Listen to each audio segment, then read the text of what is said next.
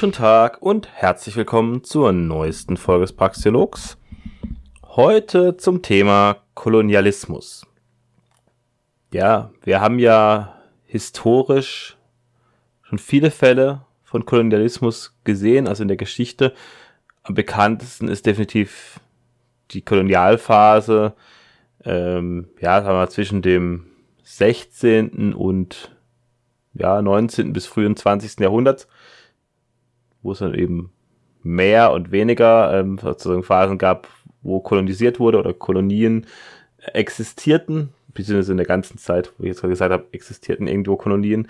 Aber es ist nicht so, dass es ähm, jetzt ein äh, sozusagen neueres geschichtliches Phänomen ist, sondern im Endeffekt auch die Ausbreitung von Rom war auch eine Kolonial äh, Kolonisierung. Also das war nicht äh, groß anders. Ähm, es war halt nur zu einer anderen Zeit. Also es ist was, was historisch gesehen immer wieder vorkam. Und es gibt auch sozusagen heute Vorwürfe von äh, Kolonisierung, von Kolonialismus in der aktuellen Zeit. Und ich werde auf alles mal ein bisschen zu sprechen kommen. So, erstmal, was ist überhaupt Kolonialismus oder Kolonisierung? Ähm, also Kolonisierung ist der, der Vorgang, der Prozess, Kolonialismus ist sozusagen der Überbegriff. Ja. Also es geht hier um die Eroberung anderer Länder, äh, um die Inbesitznahme des Bodens, und die Unterwerfung der Bevölkerung durch Kolonisten. Das heißt, wir haben immer zwei Gruppen. Wir haben die Kolonisten und die Kolonisierten. Und für gewöhnlich sind die beiden Gruppen kulturell äh, sehr unterschiedlich. Für gewöhnlich zumindest. Und die ersteren, also die Kolonisten, sind technisch und militärisch überlegen. Sonst könnten sie ja nicht die Kolonisierten äh, erobern. Also zumindest vermutlich nicht, ja. Dann kann man auch sagen, die sind kulturell überlegen. Das ist eben hier eine Frage. Da komme ich nachher dazu. Und die Triebkraft dahinter waren hauptsächlich äh, ökonomische Gründe oder Machtgründe. Also im Endeffekt erstmal den Willen, Macht auszuüben. Ähm, Ressourcen von den Territorien äh, auszubeuten, also zu bekommen, also irgendwelche Metallvorkommen, Goldvorkommen, auch sowas wie Gewürze und Früchte, also Dinge, die vielleicht in den Heimatländern der äh, Kolonisten nicht wachsen, nicht, die es da nicht gibt, einfach um das Angebot an Waren äh, auch zu erhöhen.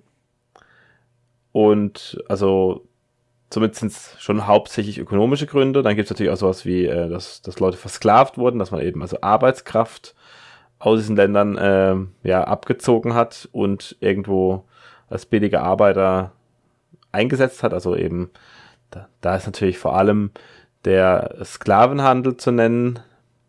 Also, dass eben verschiedene, ja, verschiedene Gruppen, verschiedene ähm, Eroberer im Endeffekt Sklaven aus, also Menschen aus Afrika entführt haben um sie, und sie versklavt haben. Da gibt's dann eben den transatlantischen Sklavenhandel, das ist der bekannteste, das ist eben der, der Sklaven in die USA gebracht hat und auch Sklaven vor allem nach Südamerika und in die Karibik. Da wurden auch sehr viel mehr hingebracht, also für den Gesamt, die Gesamtzahl der Sklaven, äh, die in die USA gebracht wurde, ist wirklich nur ein ganz kleiner Prozentsatz der äh, Menschen, die insgesamt nach Amerika gebracht wurden, also vor allem nach Südamerika eben. Und was auch ähm, gerne vergessen wird, es gibt noch den ähm, ostafrikanischen Sklavenhandel, wo eben über die Wüste äh, die Araber im Endeffekt, also ja, in dem Fall waren das dann eben muslimische Völker, große Teile äh, der Afrikaner auch, äh, ja, versklavt haben, beziehungsweise eben den Herrschern dort, die meistens irgendwelche besiegten Stämme versklavt haben, denen diese Sklaven abgekauft hat. Also es gab, es wurden mehr Sklaven äh, in, in den arabischen Raum verschafft als Sklaven nach Amerika versch äh, verschifft wurden. Nur wurden die oft äh, kastriert oder auf jeden Fall ähm, ja, unfruchtbar gemacht und deswegen haben die keine Nachkommen gehabt. Das heißt, deswegen gibt es wenig Schwarze im arabischen Raum, aber es gibt eben viele Schwarze eben einmal in den USA, aber auch äh, in der Karibik vor allem, also Jamaika zum Beispiel oder natürlich äh, in Südamerika, also in Brasilien zum Beispiel oder auch in ja, Mittelamerika. Genau. Es war natürlich auch eine Demonstration von Überlegenheit, also sozusagen, schau her, wir können auch erobern und wir, vor allem, es geht natürlich wirklich auch den Herrschern meistens eben darum, einfach eine Kontrolle über noch größeres Gebiet zu erlangen.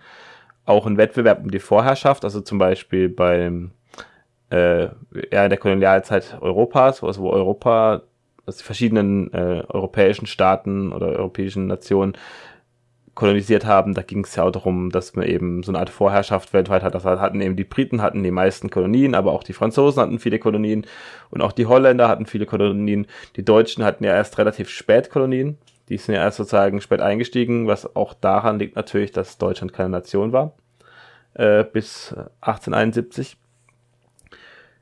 Und da gab es eben einige, ja, da ging es auch natürlich um geopolitische, geostrategische Interessen, also Kontrolle der Welt im Endeffekt. Und Großbritannien, also das äh, britische Empire, war ja zeitweise, ich glaube, ungefähr ein Drittel der äh, Kontinentaloberfläche war britisch, also britisch kontrolliert.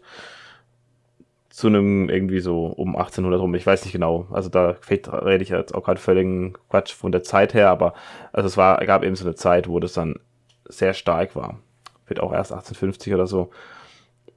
Und natürlich die Amerikaner, also die USA ist so ein bekanntes Beispiel von einer Abspaltung, dass die haben halt eben einen Unabhängigkeitskrieg gegen ihren Kolonialherren im Endeffekt geführt. Man muss dazu aber auch sagen, dass natürlich die Siedler in USA hauptsächlich europäisch äh, stämmig äh, waren zu der Zeitpunkt, also heute auch immer noch sind, aber damals noch mehr waren. Und das war dann eben eine Abnabelung vom Mutterland im Endeffekt oder vom Vaterland auch. Wohingegen jetzt irgendwie zum Beispiel Indien, das kolonisiert wurde, ja nie eine größere britische Bevölkerung äh, hatte. So. Es geht natürlich auch darum, äh, Handelsrouten zu sichern und Stützpunkte aufzubauen weltweit und eben auch um den Handel zu kontrollieren und eben an verschiedene Waren ranzukommen. Und es gab natürlich verschiedene Formen von der, der Durchführung. Also es gab eben im Endeffekt zwei Arten von Kolonialisierung. Zunächst musste natürlich das neue Land entdeckt werden. Und es war eben entweder gar nicht besiedelt, das war selten der Fall, oder sehr dünn besiedelt, oder auch relativ dicht besiedelt. Also da gab es eben Unterschiede. Also der asiatische Raum war eher dicht besiedelt, während ähm, Amerika in manchen Gebieten dichter und in manchen Gebieten weniger dicht besiedelt war. Und es kamen meistens zuerst mal natürlich Abenteurer und Entdecker. Also jetzt bekannt ist das natürlich Kolumbus, der eben Amerika für äh, die Europäer entdeckt hat, wo man natürlich davon ausgeht, dass auch ähm, die Wikinger schon vorher da waren und so weiter, aber das ist eine andere Geschichte. Und dann kam eben meistens so, also wenn dann bekannt war, da, da gibt's was zu holen, eben kamen Abenteurer irgendwie mit vielleicht und später auch dann eben Militär und Siedler. Und das äh, war nicht immer sozusagen, der Zusammenhang war nicht immer komplett da. Also meistens war es schon so, dass irgendwelche ähm, bewaffneten Leute kamen und auch Stützpunkte aufgebaut haben, einfach um sich zwar an diesem Ort zu verteidigen direkt, also an dem Ankunftsort. Aber gerade zum Beispiel bei der Besiedlung der USA war es so, dass die Siedler immer zuerst in den Raum auf, äh, ja, aufgebrochen sind und da sich einfach angesiedelt haben und das Militär erst später kam. Deswegen gab es auch da zum Beispiel ähm, oft gar keine, zunächst gar keine blutigen Konflikte zwischen den Indianern und den Siedlern am Anfang, sondern meistens war es eben so, die Siedler haben da halt gebaut und haben dann Handel äh, getrieben friedlich, die konnten sich das gar nicht leisten, die hatten, äh, waren jetzt, den, die mussten sich um ihre Farm kümmern, die konnten jetzt nicht irgendwie da groß äh, Leute bewaffnet niederkämpfen und hatten das auch gar nicht vor. Und später war dann eben, eben gab es so eine staatliche äh, staatliche Strukturen wurden aufgebaut, irgendwelche Forts und das Militär ist dann eben vorgedrungen, auch in diesen Raum, wo die Siedler schon waren und hat dann meistens Indianer vertrieben. Das heißt, eigentlich wurde der Staat dann eben, diese Staatsgewalt hat dann zu dem geführt, dass man eigentlich sozusagen immer als so problematisch da vor allem äh, be betrachtet. Aber auch so, man kann natürlich sagen, das Land hat vielleicht vorher anderen Leuten gehört, also von den Siedlern kann man natürlich sagen, wurde das Land überhaupt vorher genutzt, wurde es nicht genutzt. Das sind natürlich immer so Fragen, die man im Detail klären müsste, die eben nicht so leicht zu beantworten sind. Auf jeden Fall war der Ablauf eher sehr unterschiedlich. Also teilweise gab es eben auch einen friedlichen Austausch Oft war es aber natürlich auch kriegerisch, also es wurde auch erobert oder es wurden bestimmte ähm, ja, Herrschaftsfamilien, die in einem Ort, an einem Ort regiert haben, äh, unterwandert oder irgendwie wurden sozusagen eingekauft dann hatten die eben großen Einfluss auf ganze Länder. Also so war zum Beispiel in Indien, die haben da irgendwelche Maharajas und andere ähm, Herrscher sozusagen bestochen und haben sich da irgendwie mit denen ja, zusammengetan und hatten dann eben diesen Einfluss. Und oft geht es ganz einher mit, einen, mit den Vorstellungen, dass es eine kulturelle oder auch eine ethnische Überlegenheit gibt der Kolonisten, also die weißen Europäer sind eben überlegen. Also das kann man das natürlich aus so einer rassischen Perspektive, also sozusagen die Weißen als die überlegene Rasse, das ist sozusagen das, was damals auch so, ja, von vielen so gesehen wurde, oder auch die europäische Kultur als die überlegene Kultur. Und es ging eben darum, eben, dass gesagt wurde, ja, sie wollen nur den Wilden die Kultur bringen, dass es denen besser geht und so weiter. Aber wurde halt eben auch diese Kultur aufgezwungen. Und dass diese Kultur aufgezwungen wurde und auch im Endeffekt vieles, was vorher da war, eben auch damit zerstört wurde oder zumindest ähm, beschädigt wurde, dadurch kommt eigentlich zu diesen ganzen Ressentiments, die es heute gibt, gegen äh, die ehemaligen Kolonialherren. Und da kommen eben sehr viele Vorurteile her und auch sehr viele Konflikte, die heute noch existieren. Also diese ganzen postkolonialen Konflikte im Endeffekt. Und da kann man natürlich sagen, okay, ähm, man kann sich mal diese Länder anschauen, was funktioniert denn besser vielleicht. Also aber das Problem ist, das ist gar nicht die Frage hier. Also man kann jetzt nicht natürlich sagen, okay, ist die Kindersterblichkeit da runtergegangen in den Ländern, die kolonisiert wurden. Alles äh, leugne ich definitiv auch nicht.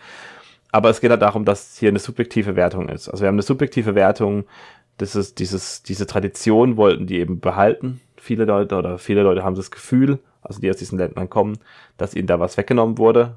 Und diese subjektive Wertung ist irgendwie, wird subjektiv höher gewertet, dieser Verlust als diese vielleicht jetzt vorhandene pragmatisch-praktische Funktionalität, wenn man eben diese äh, kulturellen Errungenschaften des Europas, in dem Fall jetzt, annimmt. Also, aber da komme ich nachher vielleicht nochmal ein bisschen genauer drauf. Also es gab auf jeden Fall, es kam zu etlichen Untaten im Zuge der Kolonisierung. Also es gab natürlich erstmal die Schlachten, Eroberungen, Leute wurden versklavt und zur Zwangsarbeit gezwungen. Ähm, die Kolonisierten wurden häufig schlecht behandelt, also sozusagen, also sozusagen als zweitklassige Menschen oder Untermenschen oder was ich was. Es gab auch eine Vernichtung von teilweise von Volksgruppen. Es gab auch eine Vernichtung von Kulturschätzen, eine Entnahme oder ein Diebstahl von Kulturschätzen, also die heute noch in ähnlichen europäischen Museen rumstehen, die aber eigentlich aus diesen Ländern kommen. Und damit wurden auch heilige Stätten geschändet. Es gab eben eine Raubwirtschaft, wo einfach nur die Ressourcen ausgebeutet wurden, aber dem Land nicht viel zurückgegeben wurde. Das Land wurde, also das Land wurde öfters ausgelaugt, Ressourcen wurden einfach entnommen und es kam nichts zurück. Das gab es auf jeden Fall zu dieser Zeit. Es war nicht immer so, aber das ist eine, also das gab's. Es gab natürlich auch Wohltaten, es gab natürlich auch eben, dass Infrastruktur aufgebaut wurde, weil natürlich die auch sozusagen das Land besser bewirtschaften wollten, dass sie also Straßen und Gebäude gebaut haben, dann teilweise auch später eben Wasserleitungen, Strom und so weiter, später erst, als es dann irgendwie, also je nach Kolonie eben, manche Kolonien wurden ja erst äh, ja, Mitte des 20. Jahrhunderts aufgegeben oder sogar noch später. Es kam natürlich tendenziell zu einer besseren medizinischen Versorgung, weil die Europäer in der Hinsicht einfach äh, schon ja, weiter waren von ihrem Wissensstand und damit gab es auch ähm, eine Verringerung von Krankheiten, Verringerung von Kindersterblichkeit und vieles mehr. Und es gab eben auch höhere Erträge in der Landwirtschaft durch die Technik, durch Technologie. Also es gab eben eine Verringerung von Hunger und auch damit auch ein enormes Bevölkerungswachstum und eine Abnahme von Armut. Also man, natürlich, diese Länder sind auch heute oft zum Teil noch arm, aber die waren halt früher noch ärmer. Zum Teil zumindest. Also das Problem ist auch natürlich, dass wir jetzt viel krassere Bevölkerungszahlen dort haben. Also wenn die Bevölkerung eben sich, was ich verfünfzigfacht haben oder so zum Teil, was eben teilweise der Fall ist, dann ist es natürlich eh ganz krass. Also das hat, das, das ändert sich, ändert ja auch dann die Gesellschaft komplett. Auf jeden Fall die Kennzahlen, wenn man sich die anschaut in den vielen Ländern, die kolonisiert wurden, ist es interessanterweise so, dass die Länder, die länger kolonisiert wurden, äh, tendenziell besser heute dastehen, als die, die nur kurz kolonisiert wurden oder es teilweise auch gar keinen genauen Zusammenhang gibt. Also es ist nicht so, dass jetzt irgendwie ein Land, nur weil es kolonisiert wurde, jetzt heute zwingend arm ist. das ist eben nicht der Fall. Also das sind eben, es gibt andere Gründe dafür, weil es eben teilweise dieser Vorwurf ist, der da im Raum steht. Dieser Vorwurf ist relativ haltlos von den Zahlen her. Also wenn man statistisch sich alles anschaut, gibt es da jetzt keine so wirkliche, ähm, ist da keine wirkliche Aussagekraft. Also es gibt eben Länder, die lange kolonisiert waren und denen es definitiv besser geht als Ländern, die nur kurz kolonisiert waren. Also eine Kolonie, die natürlich sehr lange bestand, war eben Hongkong. Es war dann später nur Protektorat, britisches, bis Ende der 90er. Oder sogar noch länger. Jetzt gehört es ja zu China. Und ähm, ja, Hongkong war eines der eben, oder ist immer noch eines äh, ja, der wohlhabendsten, eine wohlhabendsten Gebiete in Südostasien. Und das war eben auch kolonisiert sehr lange. Jetzt stellt sich natürlich die Frage, war der Kolonialismus profitabel? Und das ist natürlich individuell sehr unterschiedlich und auch sehr subjektiv. Also es gab eben sowohl auf Seiten der Kolonisten als auch auf Seiten der Kolonialisierten Gewinner und Verlierer. Wir haben immer wenige gehabt, die sich auf Kosten des Rests bereichert haben. Also so, dass wir natürlich ähm, einmal die Gewinner auf Seite der Kolonisten hatten. Also das waren meistens eben Leute aus der Regierung und Leute, die eben da sehr nah waren, also irgendwelche Cronies, irgendwelche äh, Unternehmer, die im Endeffekt dann sehr staatsnah und auch meistens äh, mit, ja, mit militärischem Schutz Dinge machen konnten und da sich eben bereichern konnten. Die gab es auf jeden Fall. Und auch Leute aus der Verwaltung. Und auch in den äh, kolonisierten Ländern war es eben so, da hatten wir eben auch dann, ja, irgendwie Leute, die vielleicht vorher auch in höheren Posten waren, irgendwie die Herrscher waren oder irgendwie äh, irgendwelche Art Beamten oder sowas waren, die dann in der Verwaltung in den Kolonien im Endeffekt gearbeitet haben oder da irgendwie Einfluss hatten, die haben davon profitiert. Und die Bevölkerung äh, wurde natürlich oft, also gerade in den Kolonien natürlich ausgebeutet, aber auch die arme Bevölkerung der Kolonialisten im Endeffekt, also der Mutterländer der, aus Europa zum Beispiel, die haben es davon nicht wirklich profitiert. Es gab dann vielleicht ein Warenangebot, also so Kolonialwaren im Endeffekt, aber die konnten die sich teilweise ja gar nicht leisten. Das heißt, die hatten jetzt auch nicht unbedingt sehr viel davon. Teilweise mussten die vielleicht noch Steuern zahlen, die dann eben wieder dazu geführt haben, dass überhaupt erstmal Leute hingeschickt werden konnten und so weiter. Also so wirklich profitiert haben die nicht unbedingt von dieser äh, ja, Kolonialherrschaft. Insgesamt kann man durchaus sagen, dass da nur relativ wenige profitiert haben davon. Wir hatten auch eher Nullsummenspiele. Das heißt, wir hatten äh, das, was eben der eine dann mehr hat, hatte der andere weniger. Das, was auch immer gerne dem, dem Markt vorgeworfen wird, was aber nicht der Fall ist. Wir hatten eben keine Positivsummenspiele. Wir hatten also eigentlich wenig ähm, ja, Vorgänge, wo, wo beide Seiten wirklich profitiert haben. Wir hatten aber auch keinen freien Austausch, wir hatten auch keinen freien Markt, sondern wir hatten eben Zwangswirtschaft in diesen Kolonien. Weil wir eben Kolonialherren hatten, die irgendwas durchgesetzt haben, was sie wollten. Und diese Kolonien äh, wurden da eben durchaus ausgebeutet. Wie gesagt, die haben auch ein bisschen profitiert durch Infrastruktur und so weiter. Es ist definitiv so und auch durch vielleicht äh, durch eine Mentalität. Das, das ist natürlich auch sehr wichtig, die da vielleicht gelehrt wurde.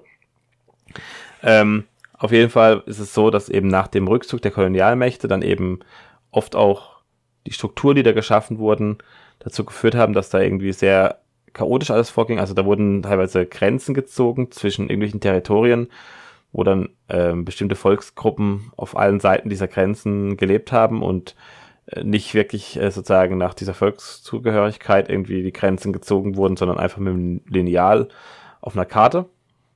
Und das ist ja sowas, wo heute noch sehr viele Konflikte daraus äh, sich ergeben. Also sowohl in Afrika als auch im arabischen Raum haben wir eben diese, ähm, ja, diese Volksgruppen, die das sich da dann teilweise in verschiedenen Ländern wiederfinden. Gutes Beispiel sind zum Beispiel die Kurden im Mittleren Osten oder eben sehr viele ja, Volksgruppen in Afrika, die sich dann ständig bekriegen. Und das war auf jeden Fall nicht so gut. Und dann ist es noch so, dass nach, der, nach dem Rückzug der Kolonialmächte eben nicht nur diese ja, vollkommen wären Konstrukte, also diese Staaten im Endeffekt da waren oder halt diese Staatsgebiete. Ob das wirklich ein Staat wirklich immer geherrscht hat, ist eine andere Frage. Also da war es auch teilweise so, dass eben ähnliche Warlords über ähnliche kleine Gebiete äh, herrschen und da kont ihre Kontrolle ausüben.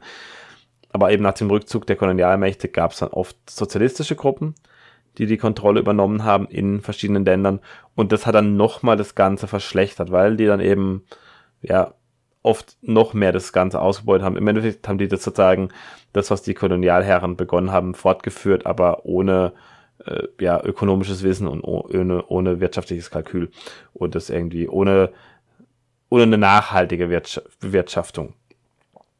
Also es kam dann eher noch zu einer Verschlechterung und zu einem Verfall der von den Kolonialherren hinterlassenen Infrastruktur. Es ist so, dass natürlich heute immer noch, äh, oder schon seit, seit langem, seit Jahrzehnten schon, aber heute immer noch, äh, viele ehemaligen Kolonien Entwicklungshilfe erhalten. Aber diese Entwicklungshilfe, die bringt eben äh, relativ wenig, weil sie oft nur äh, versickert, also in den Händen eben derjenige, die sie zuerst kriegen, das sind eben oft irgendwelche Bürokraten, Beamte und eben die herrschende Klasse in dem jeweiligen Land und die kommt eben nicht der Bevölkerung dort zugute. Daraus wird selten was aufgebaut, also es werden jetzt irgendwie keine Schulen und Straßen in großem Maße gebaut oder irgendwas, was eben den Menschen dort vor Ort zumindest was bringen könnte. Und das ist natürlich auch ein Problem. Wir haben eben, ja, auch hier wieder sozusagen so ein ja, so voll un ökonomisch unsinnige Anreize, die auch geschaffen werden. Und es ist auch so, dass es eigentlich ähm, ein Verlustgeschäft ist für, für den Westen vor allem auch. Also das ist auch total dämlich. Natürlich, also es gibt eben diese Behauptung, also das, ja, was heißt Behauptung, diese Aussage, dass eben zur Kolonialzeit sehr viel äh, Unrecht getan wurde. Da ist sicher auch was dran. Also da wurde auf jeden Fall Unrecht getan. Und dementsprechend sollen jetzt irgendwie, ja, zahlen da der Westen eben Entwicklungshilfe daran, dass da ähm, ja irgendwas aufgebaut wird und dass sozusagen das wieder gut gemacht wird. Der Witz daran ist erstmal natürlich, die meisten, die hier mit ihren Steuern das Ganze finanzieren, haben dazu überhaupt nichts beigetragen, auch ihre Vorfahren nicht. Also auch, habe noch keinen äh, Gewinn davon. Also es ist auch nicht so, dass wir von der Ausbeutung des, äh, der Entwicklungsländer Länder, ähm, leben. Das ist so eine Bullshit-linke Behauptung. Da werde ich vielleicht in meiner anderen Folge drauf eingehen. Das ist jetzt, das führt es zu nichts, das ist, das dauert zu lang. Das stimmt einfach nicht. Es ist einfach schwachsinnig, weil ähm, es ist sogar so, dass der Westen wohlhabender wäre, wenn es diese ganzen Länder gar nicht gäbe. Also wenn es sie gar nicht gäbe, wäre der Westen vermutlich wohlhabender. Also aktuell ist es eben so, dass die Entwicklungshilfe einfach nur zur Bereicherung äh, lokaler Eliten und Cronies führt und auf jeden Fall ein Verlustgeschäft ist. Also die bringt nichts, sie bringt auch der Bevölkerung vor Ort nichts, sie verbessert die Lage nicht wirklich. Und wenn man sozusagen über die Gesamtzeit sieht, dann ist das, was sozusagen an, ähm, an Profit, was aus den Kolonien vor hunderten von Jahren rausgezogen wurde, äh, geringer als der Verlust, der heute über Entwicklungshilfe geschieht. Das ist jetzt meine Position dazu, klingt vielleicht hart, aber da bin ich mir äh, sehr sicher. Auf jeden Fall wird da sehr viel sehr Schlechtes getrieben und es dient eigentlich nur zur Bereicherung weniger in beiden Ländern, also sowohl in den europäischen Ländern oder USA oder wo auch immer, als auch in den Empfängerländern. Und wir zahlen zum Beispiel auch noch Entwicklungshilfe an China. Das ist völlig absurd. Aber ja, es wird gezahlt und das Geld ist da. Ja, natürlich kompletter Schwachsinn. Es ist natürlich so, dass auch heute noch dieser Vorwurf des Kolonialismus äh, im Raum steht, dass eben äh, zum Beispiel westliche Konzerne, die Entwicklungsländer ausbeuten, da irgendwelche Ressourcen abbauen, unter unmenschlichen Bedingungen und so weiter. Und ähm, da ist schon auch ein bisschen was dran, aber ähm, da muss man sich halt auch wieder genau anschauen, haben wir hier überhaupt Marktprozesse, haben wir hier keine? Oder auch zum Beispiel der chinesische Einfluss, der in Afrika immer mehr zunimmt, wo eben China äh, Ressourcen und Land äh, ja, möchte von den Afrikanern im Gegensatz dafür eben nicht nur Geld gibt, sondern vor allem äh, investiert und auch Infrastruktur baut. Also die haben gelernt, dass das, was der Westen macht, nämlich einfach nur Geld spritzen, äh, Geldregen zu verteilen, nichts bringt und haben eben dementsprechend, wenn sie ihre Fabriken da aufbauen, um noch günstiger äh, produzieren zu können, haben die halt sozusagen, also wirklich, die investieren nur in Industrie, in äh, Fabriken, in Straßen, in Schulen und so weiter. Die bauen dann eben dort die Infrastruktur und im Gegensatz dazu kriegen sie Ackerland. Das ist ganz wichtig für die Chinesen und natürlich irgendwie Ressourcen. Also irgendwelche Metalle meistens. Gold oder auch Tantal, Indium, was weiß ich, irgendwelche Sachen, die man halt braucht, um äh, Elektrogeräte herzustellen meistens. Genau. Und das ist natürlich dann der angeblich ungezügelte Raubtierkapitalismus, der da herrscht. Der Punkt ist aber, das ist halt Bullshit, weil äh, Kolonialismus nicht wirklich kapitalistisch ist, weil er nämlich ganz klar gegen Eigentumsrechte verstößt und damit eigentlich den, den Grundsatz des Kapitalismus mit Füßen tritt. Also das Eigentum an Land, an Ressourcen, auch das Selbsteigentum der Menschen dort wird mit Füßen getreten und hier findet eben ganz klar Raub statt. Und es ist, handelt sich ja nicht um friedlichen Austausch, sondern um eine erzwungene Übernahme von Kontrolle und Herrschaft. Das bezieht sich jetzt allgemein auf Kolonialismus, also auf den alten und diese neuen Formen, also wie zum Beispiel die Chinesen das machen, das ist schon mal ein bisschen was anderes. Da werden zwar auch natürlich Leute, die vielleicht gar nicht, ähm, denen das Land nicht unbedingt gehört, das ist halt die Frage, gefragt. Es werden halt Leute, die lokal da irgendwie was zu sagen haben, gefragt. Und da werden auch sicher Menschen enteignet, äh, was natürlich nicht gut ist. Aber es ist schon mal mehr, es wird immerhin so ein Gegen, also es geht immer schon mal mehr in so eine Richtung, dass wir so eine Art gegenseitigen Austausch haben. Aber auch hier ist die Frage, werden die Eigentumsrechte gewahrt? Das kommt wahrscheinlich auf den Einzelfall an. Da gibt es sicher Fälle, wo es so ist, aber es gibt auch Fälle, wo das nicht so ist.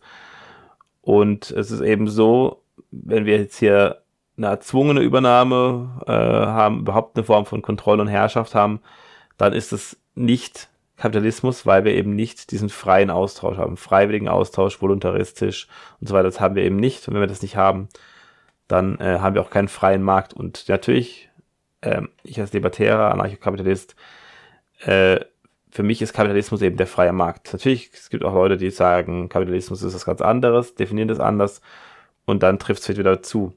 Wenn ich es aber als komplett freien Austausch und freien Markt definiere, dann kann man auf jeden Fall sagen, das haben wir da nicht. Wir haben keinen freien Markt in diesen ganzen Fällen. Und es ist natürlich so, damals wie heute haben wir eben das Motiv, dass wir äh, ja uns, dass sich die Leute, die das Ganze machen, bereichern wollen, dass sie Kontrolle äh, vergrößern wollen, also Machtausbau, auch eben je nach dem Form von Ausbeutung. Und früher es wurde behauptet eben, dass sozusagen den ähm, den Wilden die Kultur oder die Segnung der Zivilisation gebracht werden sollen. Aber das war natürlich nur ein vorgeschobener und beschönigender Grund, weil es geht natürlich immer um ähnliche Machtinteressen und um ja, wirtschaftliche Interessen. Das ist definitiv der Fall gewesen damals und das ist auch heute so. Also die Chinesen machen das jetzt nicht aus, äh, weil sie so gütig sind, sondern die machen das, weil sie halt äh, Interessen da haben, geopolitische und auch äh, ja, Rohstoffe vor allem. Also Kontrolle und Rohstoffe. Das ist im Endeffekt das Interesse. Und das ist heute immer noch so, nur wird es auf eine andere Art gemacht, als das früher der Fall war. Und das wir jetzt komplett allgemein mal wirtschaftlich betrachten. Also natürlich wurde insgesamt äh, im Zuge der Kolonisierung große Zerstörung, Verwüstung und auch viel Leid angerichtet.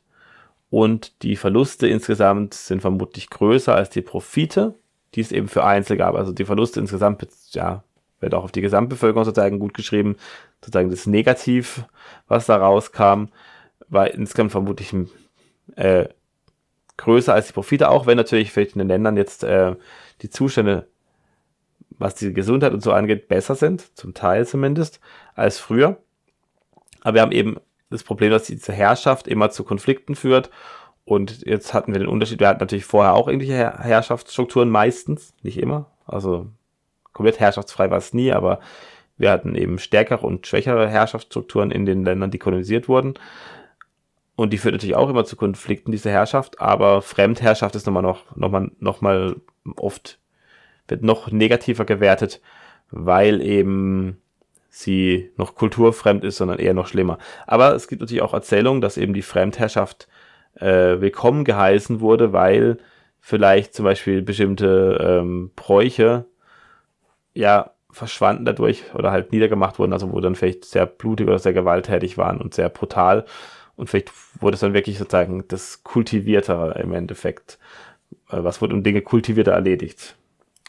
Aber wie gesagt, auch das ist eben subjektiv. Jetzt kann man natürlich sagen, ja, ist es nicht so, dass eben diese weiße und die westliche Kultur viel besser ist? Also ich finde sie auch besser, persönlich. Also meine persönliche Meinung, also wir haben eben sozusagen bessere Medizin, Technologie, Ernährung und so weiter. Ähm, und das sehen auch viele so. Aber auch wenn viele das so sehen, ist es dennoch subjektiv. Und zwar aus einem ganz einfachen Grund, weil es gibt eben andere Faktoren, denen man auch eine Relevanz zusprechen kann.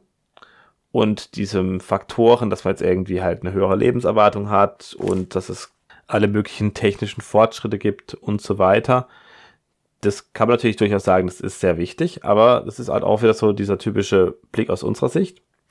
Weil man kann eben sagen, okay, äh, man ist, einem ist es vielleicht ähm, was anderes viel wichtiger, nämlich vielleicht Spiritualität oder Resonanz und man kann sagen, jetzt da, durch, diese, durch diesen westlichen Einfluss haben sie sich von ihrer Ursprünglichkeit entfernt. Und das kann man eben als sehr negativ werten und kann man als wichtiger sehen. Und das ist auch ein Grund eben für diese ganzen Konflikte, für diese postkolonialen Konflikte, dass eben da so gesehen wird, hey, das war, also da fehlt einem was. Das kann man sich natürlich auch einreden, das kann natürlich auch völliger Bullshit sein. Das ist der Punkt. Aber genau das ist, Menschen sind eben nicht unbedingt. Menschen können sich auch irren und so weiter. Und eben, was ist besser, was ist schlechter, das muss eben jeder für sich entscheiden. Und in einer freiheitlichen Welt wäre es eben der Fall, dass wir vermutlich so viel kleinere Gemeinschaften hätten, viel dezentralere Strukturen und dann könnten eben die Individuen und die Gemeinschaften selbstbestimmt entscheiden, wie sie leben wollen was sie vielleicht annehmen wollen. Also die hätten dann eben die Möglichkeit, äußere kulturelle Einflüsse anzunehmen oder allgemein äußere Einflüsse aus Technologie anzunehmen oder abzulehnen. Also man könnte zum Beispiel bestimmte technologischen Fortschritte annehmen, aber man muss nicht zwingend die Kultur übernehmen.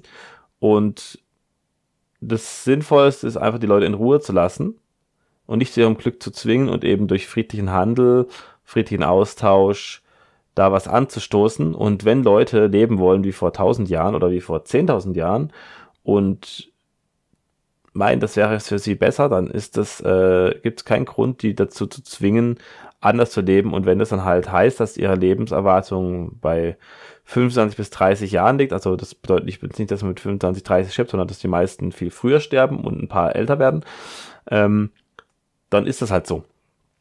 Ähm, also dieses nicht zu einem Glück zwingen wollen, weil ich, das Problem ist halt auch, dass diese ganzen Konflikte und diese ganzen Reparationsforderungen und bla, was halt eben dieser ganze Scheiß, der auch äh, beim Vokismus ganz groß ist, der liegt halt daran, dass es eben diese Untaten teilweise gab in der Vergangenheit. Und ja, ich weiß, äh, die meisten hier haben damit nichts zu tun. Also ich habe noch nichts dazu beigetragen und auch meine Vorfahren haben dazu nichts beigetragen. Und auch deren Vorfahren haben dazu nichts beigetragen. Also ich weiß halt, dass ich aus einer Familie komme, ich hatte nie irgendwie jetzt besonders große einflussreiche Leute in der, also vielleicht vor 200 Jahren, das weiß ich nicht, da kenne ich niemanden. Soweit weiß ich meinen Stammbaum nicht zurück. Aber da war halt nichts. Also da wurde halt nichts gemacht. Das waren einfach alles normale Leute, meistens irgendwelche Bauern und ähm, also vor, vor über 100 Jahren waren es eher meistens Bauern und danach halt irgendwas anderes. Ja, und ähm, ich hatte damit eben nichts zu tun und ich will auch damit einfach nur in Ruhe gelassen werden von diesem Blödsinn, also irgendwelche Reparationszahlungen und so. Das ist halt einfach Schwachsinn. Und das können natürlich Leute leisten, die halt wirklich vielleicht äh, da ausgebeutet haben. Also natürlich, von denen lebt ja heute eh niemand mehr, aber auch von deren Vorfahren. Also wenn jetzt jemand irgendwie ein riesiges äh, Vermögen hat, was halt auf solchen, äh, auf so, diesem Raub basiert, dann ist es vielleicht was, wo man durchaus äh, ja, vor einem Gericht sozusagen das klären könnte und dann irgendwie Sachen zurückgeben könnte. Aber ja, wie gesagt, das hat mit mir nichts zu tun, weil ich habe davon auch nicht wirklich profitiert. Und wie gesagt, dass der Westen die Entwicklungsländer ausbeuten würde, das ist auch, ähm, das ist nicht ganz falsch. Fällt weiter mal eine eigene Folge dazu, zu, zum Thema Ausbeutung, weil das wirklich zu komplex ist. Auf jeden Fall ist es relativ blödsinnig, vor allem weil es halt äh, meistens ist eher so, dass eben äh, sozialistische Politik die ganzen, diese Sache noch verschlimmert hat, die wir eben, also so Fälle, die wir heute sehen, und auch, dass zum Beispiel die EU mit ihrer, ähm, mit ihrer Zollpolitik und sowas da sehr, sehr viel Schaden anrichtet. Also das, was eigentlich gerade die ganzen Linken so abfeiern, die EU, also ja, eben, ja, für viele der Behindertenausweis auf Twitter, also wenn jemand eine EU-Flagge im Profil hat, ja, weil die EU ist halt einfach nur ganz ekelhaftes äh, Konstrukt. Ja. Kann ich will auch mal eine Folge dazu machen, warum ich das so sehe. Genau, also das Wichtige ist eben, man kann natürlich auch in diesen Ländern investieren. Das Wichtige ist eben nicht aufzuzwingen und die Eigentumsrechte zu wahren. Und es ist natürlich so, dass wir ähm, heute auch Vorbildprojekte haben, wie zum Beispiel Prospera in Honduras. Und da wird natürlich auch gesagt, das ist jetzt auch wieder äh, Kolonialisierung und das ist auch wieder ganz schlimm und böse. Und da wurden den Leuten angeblich irgendwelche, äh, wo das Land enteignet und so weiter. Das stimmt aber nicht. Also dieses Land wurde abgekauft den äh, vorherigen Besitzern zu einem sehr, sehr guten Preis. Und es wurde auch, es gab eben keine Enteignung, das war eben rein freiwillig. Und auch, also da wird denen aktuell einiges angehängt, vor allem von irgendwelchen linken Gruppen, weil die halt dieses Projekt äh, scheitern sehen wollen, aus, äh, weil wenn das nämlich erfolgreich ist, äh, ist halt sozusagen, sind deren Pfründe äh, in Gefahr. Das ist eigentlich das Problem. Weil bei Erfolg, also wenn das jetzt eben erfolgreich wird, und das könnte es werden, wenn es dann nicht irgendwie noch immer mehr Steine in den Weg gelegt werden, dann könnte es eben Nachahmer geben. Und dann ist eben auch so, dass eben auch in diesen Ländern, die eben vom Entwicklungsstand relativ gering noch sind, äh, dann eben so Projekte entstehen, wo es eben gut äh, geht und dann kann es eben den Menschen dort auch besser gehen, wenn die es eben freiwillig annehmen, wenn die sehen, hey, da funktioniert, wir machen das selbst auch so. Also das ist sozusagen das wichtige Vorbild sein und dann eben zeigen, wie, wie kann man es machen und wenn das dann eben funktioniert, dann kann das, äh, wird es auch oft übernommen. Aber eben jemanden das aufzuzwingen, auch wenn es besser funktioniert, ist halt immer der falsche Weg. Also zeigen dieses zu seinem Glück zwingen, ja, das äh, führt eben zu diesen Ressentiments, die völlig unnötig sind und dann ist es halt lieber so, dass man den Leuten, die Leute nicht zu irgendwas zwingt. Jetzt noch zum Abschluss ähm, noch was zum Schutz vor Kolonisierung. Also wenn man jetzt sozusagen ja, wir haben jetzt theoretisch eine Welt, in der es ein paar kleine Kleinst äh, Staaten, was auch immer gibt, also kleine Regionen, eine Welt der tausend Lichtensteins, sagen wir es mal. Äh, aber wir haben noch ein paar riesige Machtblöcke, China oder so. Und da stellt sich natürlich die Frage, wie kann man jetzt äh, verhindern, dass diese Machtblöcke diese kleinen Länder kolonisieren?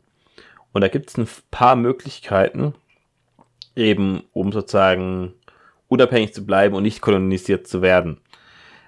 Also, der wichtigste Schutz ist eben erstmal, dass diese kleineren dezentralen Strukturen sogar besser geschützt sind, schon aus ihrer Struktur heraus. Und zwar, wenn es keine Zentralherrschaft gibt, dann können die auch nicht so einfach übernommen werden. Also ein riesiges Land in der Zentralherrschaft kann eben leichter übernommen werden. Also Russland kann leichter übernommen werden, wenn man jetzt äh, den Kreml austauscht. Die ganzen Leute im Kreml, dann kann man da schon mal zumindest schon mal ein bisschen mehr kontrollieren. Natürlich in den, in den letzten Ecken des Landes interessiert es keinen, aber ja, man kann, man kann Deutschland relativ gut kontrollieren, indem man einfach die Leute in Berlin austauscht. Und wenn man das eben alles kleiner aufgeteilt hat, müsste man viel mehr Leute austauschen, viel, äh, viel dezentraler oder gibt es auch gar keine Herrschaftsstrukturen, dann ist es komplett schwierig, da Leute auszutauschen. Dann braucht man natürlich eine wehrhafte Bevölkerung, eine bewaffnete Bevölkerung, die diese Waffen auch äh, einsetzen kann und auch will und eben den Willen zur Unabhängigkeit und natürlich braucht es auch Verteidigungsbündnisse zwischen diesen Regionen. Also es muss schon durchaus eben Verteidigungsbündnisse geben. Ich habe es ja schon mal in dieser Folge zum Thema Bestrafung kurz angesprochen. Also wir hätten eben Sicherheitsdienstleister, die könnten ja auch in verschiedenen Regionen äh, ja aktiv sein, also auch teilweise global. Und da gäbe es automatisch schon äh, Bündnisse und auch so, ähm, dass eben verschiedene Sicherheitsdienstleister sich zusammentun, um sich eben zu verteidigen vor Überfällen. Und das würde durchaus funktionieren. Und ähm, weil immer so gesagt wird, ja, das geht ja gar nicht und das sind ja diese Übermächtigen und so. Und das beste Beispiel sind einfach die Taliban. Ja, die Taliban sind keine Libertären, darum geht's nicht, es geht um die Struktur. Und die Struktur ist eben dezentral, die haben keinen richtigen Herrscher, sondern die haben halt irgendwelche Clan-Oberhäupter, aber es sind halt Familien und so weiter. Und mir geht's auch nicht, jetzt irgendwelche Familienstrukturen aufzubauen, das ist nicht der Punkt. Ähm, aber diese dezentralen Strukturen haben geholfen, weil sie konnten nicht eingenommen werden. Und Afghanistan ist so ein Beispiel, wo schon seit Jahrhunderten immer wieder versucht wird einzunehmen und es funktioniert halt nie. Also das hat halt nie wirklich funktioniert und das liegt einfach an dieser Gesamtstruktur. Und solche Strukturen kann man auch modern aufbauen, auch ohne, dass jetzt unbedingt komplette Clans da sein müssen. Und das geht auch mit anderen, also mit äh, einem anderen Mindset dahinter. Aber das Mindset der Unabhängigkeit, das ist eigentlich schon mal ziemlich groß und das ist das auch das Wichtigste. Und das haben halt die Taliban auch. Das, äh, da sind sie halt, also in diesem Punkt sind sie libertär. Sie sind nicht libertär, aber in diesem Punkt, dieses Mindset ist auch da. Und das ist auf jeden Fall äh, was, was man einfach mal im Auge behalten sollte als Struktur. Also und mit Versicherungsorganisationen, mit Verteidigungs sozusagen äh, Verteidigungsdienstleistern, Sicherheitsdienstleistern könnte es auch noch äh, viel ökonomischer und sehr effizient durchgesetzt werden. Also ich sehe auf jeden Fall bei der bewaffneten Bevölkerung auch nicht, dass die wirklich übernommen wird. Also ein Landstrich, der komplett bewaffnet ist, einzunehmen, ist halt teuer. Und sagen wir es mal, wir nehmen jetzt irgendwie einen kleinen Landstrich ein, in dem ungefähr eine Million Menschen leben. Und dieses, der Landstrich ist aber nicht besonders groß, also es ist einfach eine, ja, vielleicht auch eine Stadt. Ähm, oder halt, ja, Stadt und Umland. So kleine, mittlere Stadt, sagen wir mal, Frankfurt und Umgebung als Beispiel jetzt. Da leben sogar mehr als eine Million Menschen. Wollen wir einnehmen, das ist kein so großes Gebiet. Und jetzt sagen wir mal, da leben eben eine Million Menschen oder anderthalb Millionen oder sowas. Und da ist jetzt jeder Dritte bewaffnet und hat, äh, würde sich wehren. Das heißt, wir hätten irgendwie 500.000 Leute, die sich wehren würden. Das ist völlig übertrieben, klar, das eine sehr große Zahl, das wollen wir auch nicht unbedingt, aber das nimmt einfach keiner ein. Keiner hat Bock, wegen so einem kleinen Popelding äh, einen Haufen Militär zu verheizen, was einfach teuer ist. Und das ist der Punkt, also dieses beste Beispiel ist einfach Texas. Niemand, niemand nimmt Texas ein. Also das mit Atombomben vielleicht, aber genau das ist ja dann auch der Punkt, dass diese äh, Sicherheitsunternehmer genauso auch Atom, natürlich Atombomben haben könnten und so weiter. Also das ist jetzt nochmal ein anderer Fall. Da muss ich auf jeden Fall auch mal eine Folge dazu machen, glaube ich, zu diesem Gesamtthema, dieses Verteidigung, bla. Ich habe ja auch schon eben, im, eben bei dem, in der Folge Bestrafung, auch in der Folge Krieg, oder hieß das Krieg? Ich glaube, ähm, da ein bisschen das angesprochen. Genau. Okay, ähm, das war's für heute. Ich hoffe, die Folge hat euch gefallen. Ähm, ja, ich bin kein Freund von Kolonisierung. Das ist hoffentlich durchgekommen, weil es vielleicht auch teilweise anders angeklungen ist. Das ist aber nicht der Fall. Aber natürlich, es hatte Vor- und Nachteile im historischen Sinne. Aber es ist definitiv Unrecht von der Herangehensweise. Weil eben Eigentumsrechte nicht beachtet werden und der Willen der Menschen nicht beachtet wird.